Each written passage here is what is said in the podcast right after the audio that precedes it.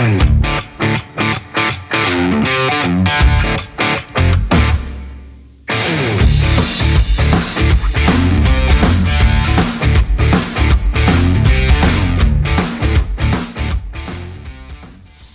¿qué tal amigos de Guadalajara, Jalisco? Estamos de nueva cuenta y me disculpo, habíamos estado fuera un poquito de tiempo y vamos a vivir una nueva etapa en este 2022. Por cierto, les mando un abrazo a todos. Vamos a retomar ciertos, eh, el camino de matemáticas y social adventure. Vamos a refrescar algunas cosas. Y bueno, ha llegado el momento muy importante en donde muchos de mis alumnos y muchos amigos y sus hijos, después de toda esta pesadilla que todavía no termina del COVID-19, pues es muy importante retomar, sobre todo, fortalecer las áreas de matemáticas rumbo al proyecto que, de vida que cada uno tiene, puesto que muchos de ustedes van a realizar su examen de admisión. Y vamos a comenzar así, revisando algunos principios importantes para enfrentar lo que va a ser eh, el examen de admisión para, eh, para este ciclo 2022-2023, en el caso de Guadalajara, la Universidad de Guadalajara. Pero nuestro programa va a estar eh, compuesto de dos eh, importantes momentos. Voy a estar hablando de liderazgo, voy a estar hablando de formación empresarial, pero también voy a estar hablando de matemáticas aplicadas en este sentido. Y entonces va a ser muy importante que no te pierdas lo que vamos a estar viendo, no te pierdas lo que estamos, eh, vamos a estar viviendo, porque el día de hoy vamos a estar hablando un poquito de liderazgo, pero también vamos a estar hablando acerca de las fortalezas que yo debo de tener para poder enfrentar este proyecto de vida que tienen por delante. Y muchos de ustedes tienen, son menores de edad, sin embargo, todo este tiempo de pandemia nos ha dejado un daño terrible, puesto que hemos eh, resuelto muchas de las cosas académicas en casa y cuando estamos en casa es un poquito complicado porque todo el mundo está hecho pelotas. Y bueno, estamos en el hogar y los que somos adultos pues tenemos que sacar la casta y hacer las cosas porque nosotros tenemos un eh, compromiso de llevar los gastos del hogar y además pues se nos llama la atención si nosotros no hacemos las cosas, puesto que tenemos un jefe, ¿no? Pero sin embargo, eh, los que están en, el, eh, en la etapa de educación, sobre todo educación básica, no es así. el maestro puede mandarte una nota, un correo, un WhatsApp, y bueno, puedes dejarlo en el olvido, puedes eh, darte el lujo de no escucharlo, porque bueno, estás en la edad de la adolescencia, sin embargo, siempre hay consecuencias, y ahora es medio complicado dar un rastreo de todos los alumnos que no, eh, pues no están asistiendo a clases por este asunto de la enfermedad, no se sabe si realmente están pasando un momento complicado, eh, tanto médico como financieramente. Hace unos instantes estaba yo asistiendo a uno de mis alumnos que, bueno, no tiene la economía para llegar a la escuela, entonces no es, no, el problema no es las ganas, el problema no es la enfermedad, sino es un asunto financiero el que ya está deteniendo el asunto este de que pueda seguir estudiando. Sin embargo, esto es muy importante que reflexionemos porque cuando estamos en el lugar, bueno, pues no hay quien nos esté eh, llamando la atención, ahí hay algunos padres que sí hacen bien su labor, que están el pendiente, pero algunos otros están enfocados en sacar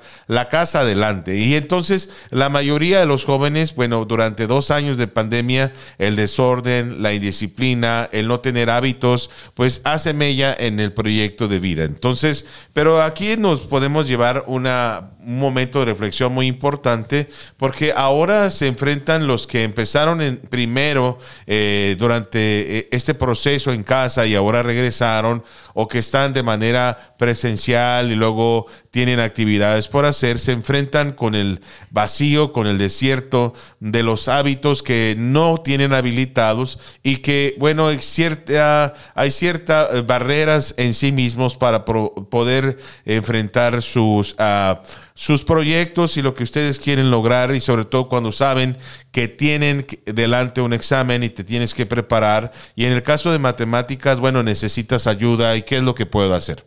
Entonces, lo primero que debes de hacer, el paso número uno, es vencer a ti mismo. Y eso es algo que durante la pandemia es el ha sido el peor enemigo, vencernos a nosotros mismos.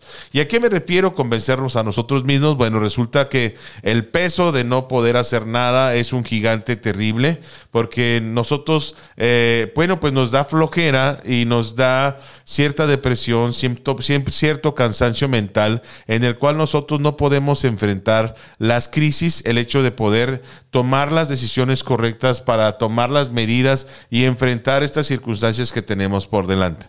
La verdad es que tenemos, no hay de otra, tenemos que... Eh, enfrentar, tenemos que comenzar de algo para poder nosotros eh, eh, poder enfrentar este gran reto que tienes de poder tener eh, el examen, poderlo acreditar y sobre todo que puedas este, estar dentro de los que han acreditado el examen. Y eso no es nada sencillo, porque yo puedo darte muy, muchos buenos ánimos, pero si no hiciste las cosas a tiempo, pues no vas a poder tener lo que tú quieres. La vida en, en todos, cada uno de nosotros, el liderazgo trata de lograr las cosas que queremos y sobre todo poder dirigir a gente que está atrás de nosotros.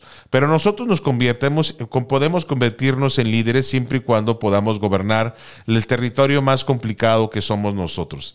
Y el territorio más complicado que somos nosotros es cuando nosotros podemos vencer nuestros pensamientos, nuestras emociones, nuestras ganas de hacer las cosas. Y lo primero que debemos de hacer para, para quebrar todas estas eh, complicadas situaciones y emociones encontradas que tenemos frente a un gran reto que es el examen de admisión, bueno, primero es crear hábitos. Y yo eh, eso es una de las cosas muy importantes, el hecho de que podamos crear hábitos, porque eh, es lo que nos permite eh, generar un firme cimiento para poder establecer y poder geminar las, los sueños, los anhelos que nosotros deseamos. La vida, el éxito no puede darse si no hay hábitos. ¿Y cuáles son los hábitos? Bueno, el primer hábito muy importante de un líder es que termina lo que comienza. Y algo que pasa en América Latina es que muchos de nosotros no terminamos lo que comenzamos. Entonces, tenemos que tener un compromiso con nosotros de todo lo que inicio debe terminarse. Todo lo que inicio debe determinarse. Y siempre hay algo, hay algo muy bueno en aquellas personas que terminan lo que comienzan. Desde luego que hay momentos y hay excepciones en las cuales si es una mala decisión, pues no terminamos lo que comenzamos, pero cuando nosotros hemos tenido un plan de un proyecto de vida y hemos tomado la decisión de comenzar, esto no termina hasta que se termina. Si tomamos una dieta, si comenzamos eh, dejando un vicio, si estamos eh, iniciando el ahorro, bueno, esto no se va, no puede ser suspendido. ¿Qué pasa si nosotros suspendemos lo que nosotros comenzamos? ¿Qué es lo que vamos a lograr? Pues nada. Entonces siempre vamos a querer aspirar a hacer cosas y nunca vamos a lograr. Por eso es muy importante que habilitemos el buen hábito de terminar lo que comienzo. Otro buen hábito muy importante y que tenemos que habilitar es que aprendamos a comenzar cosas. Si, sin duda eh, terminar las cosas que iniciamos es importante, bueno, pues también es muy importante aprender a iniciar cosas, poder tomar las decisiones pertinentes para iniciar las cosas. Pareciera ser muy chistoso el hecho de que aprendamos a iniciar cosas, pero no lo es. Muchas personas procrastinan. ¿Qué significa eso? Que en mi rancho se dice son decidiosas. Un día lo voy a comenzar, un día lo voy a hacer, un día voy a estudiar. Hay gente que se, se ve abrumada por la toma de decisiones, se ve abrumada por el futuro, se ve abrumada por lo que va a suceder y sabe que tiene un plazo para hacer las cosas. Y este plazo se va acercando y dice mañana lo hago, mañana lo hago, mañana lo inicio, mañana lo inicio. Cuando, y lo podemos ver cuando son tareas escolares. Podemos decir, mañana comienzo y resulta que eh, se va acercando el plazo, llega el viernes, comienzo el sábado, llega el domingo, comienzo el domingo, el domingo llega en la mañana, lo hago en la tarde, en la tarde lo hago en la noche y llega a casi la madrugada cuando estamos iniciando lo que debimos de haber iniciado hace unos días atrás o semanas atrás. Y bueno, se termina, lo terminamos, eh, bueno, de manera a la y se va, de manera rápida, se copia, se, bueno, no se hace con la calidad de vida porque generalmente pues no iniciamos a tiempo. Y el poder tener un buen ámbito de iniciar las cosas, generar un espacio, poder tener control de nuestras, nuestras decisiones para tomar decisiones, para iniciar las cosas, eso es muy importante. Entonces iniciamos las cosas y una vez que iniciamos las cosas, entonces nosotros aprendemos a terminar esas esos, eh, iniciativas, entonces nosotros comenzamos a realizar un hábito de excelencia un hábito de liderazgo, un hábito que nos va a ayudar en estos tiempos que nosotros estamos enfrentando situaciones en donde la casa tiene que salir, en donde nosotros tenemos que salir adelante. Porque bueno, en el territorio profesional generalmente nadie está atrás de ti.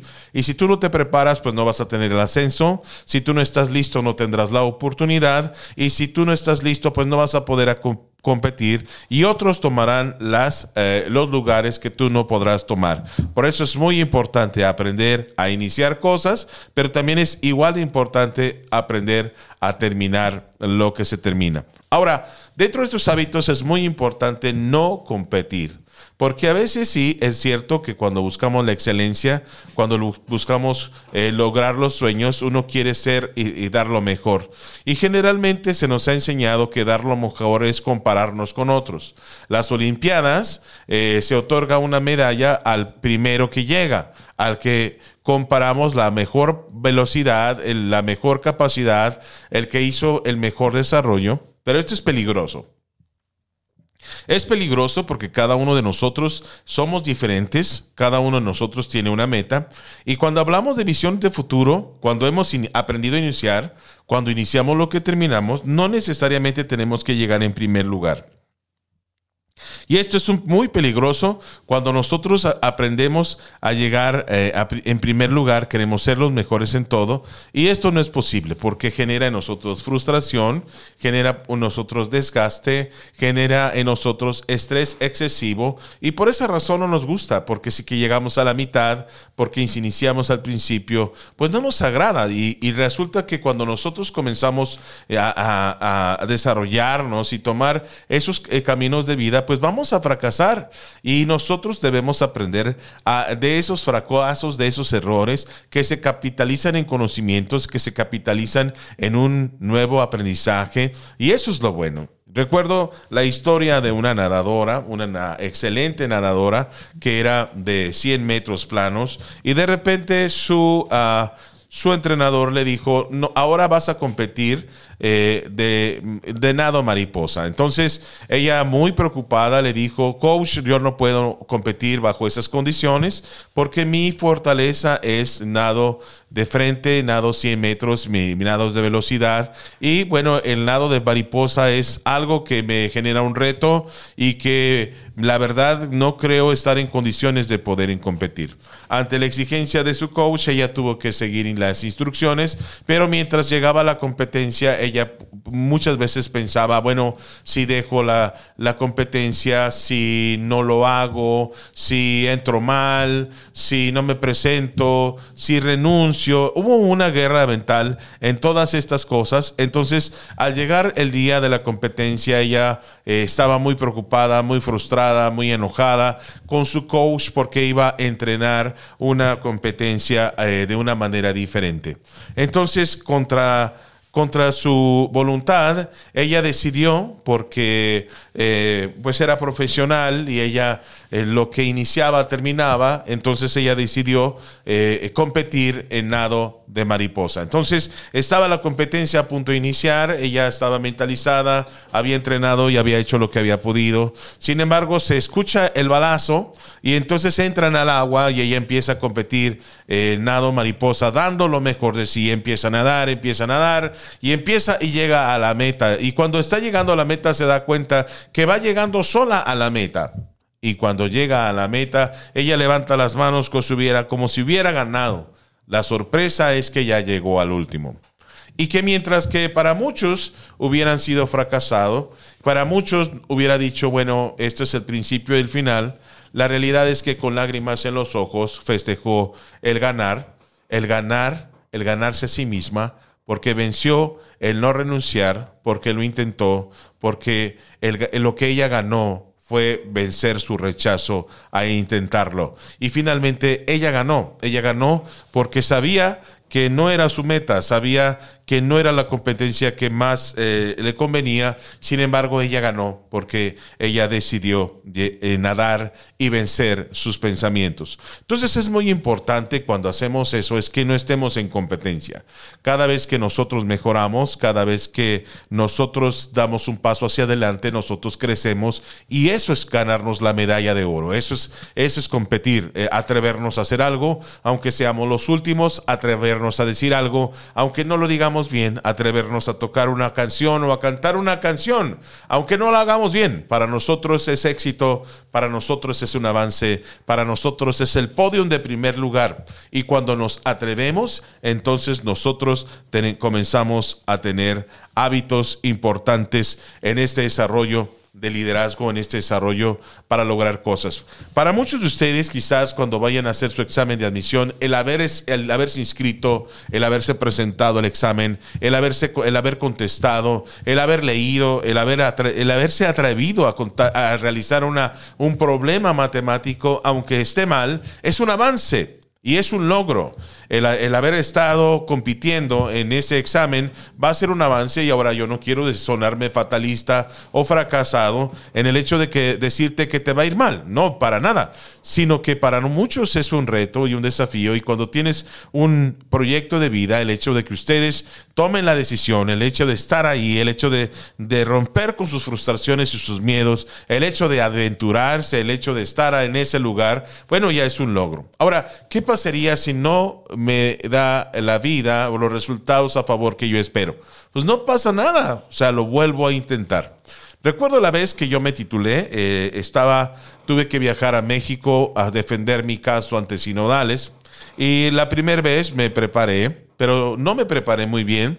Sin embargo, yo recuerdo haberme puesto muy nervioso, llegué a México y me presenté ante los sinodales y recuerdo muy bien eh, que eran muy prepotentes, muy, eh, eran muy fríos conmigo y, eh, y fueron muy duros y directos para hacerlos, ellos muy en su papel y yo tenía que estar muy en mi papel. Y recuerdo que cuando estuvimos realizando el examen de, de titulación, pues estaba muy nervioso, sus preguntas muy incisivas, eh, no pude contestar debidamente.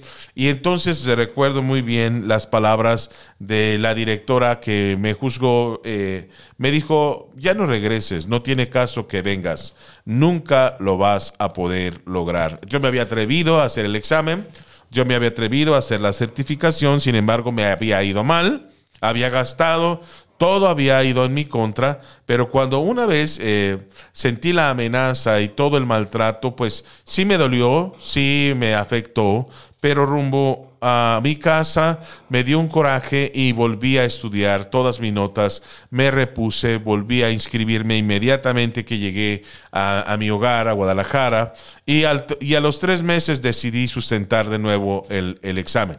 ¿Qué fue lo que sucedió? Que bueno, yo estuve leyendo todos los días a partir desde las 4 de la mañana a las 7 de la mañana para irme a trabajar. Regresaba a las 6 de la tarde y leía desde las 6 de la tarde a las 10 de la noche para poder descansar y levantarme 4 de la mañana durante tres meses. Todos mis libros de estudios, desde finanzas, desde contabilidad, desde todos los libros que debía eh, estudiar para sustentar el examen.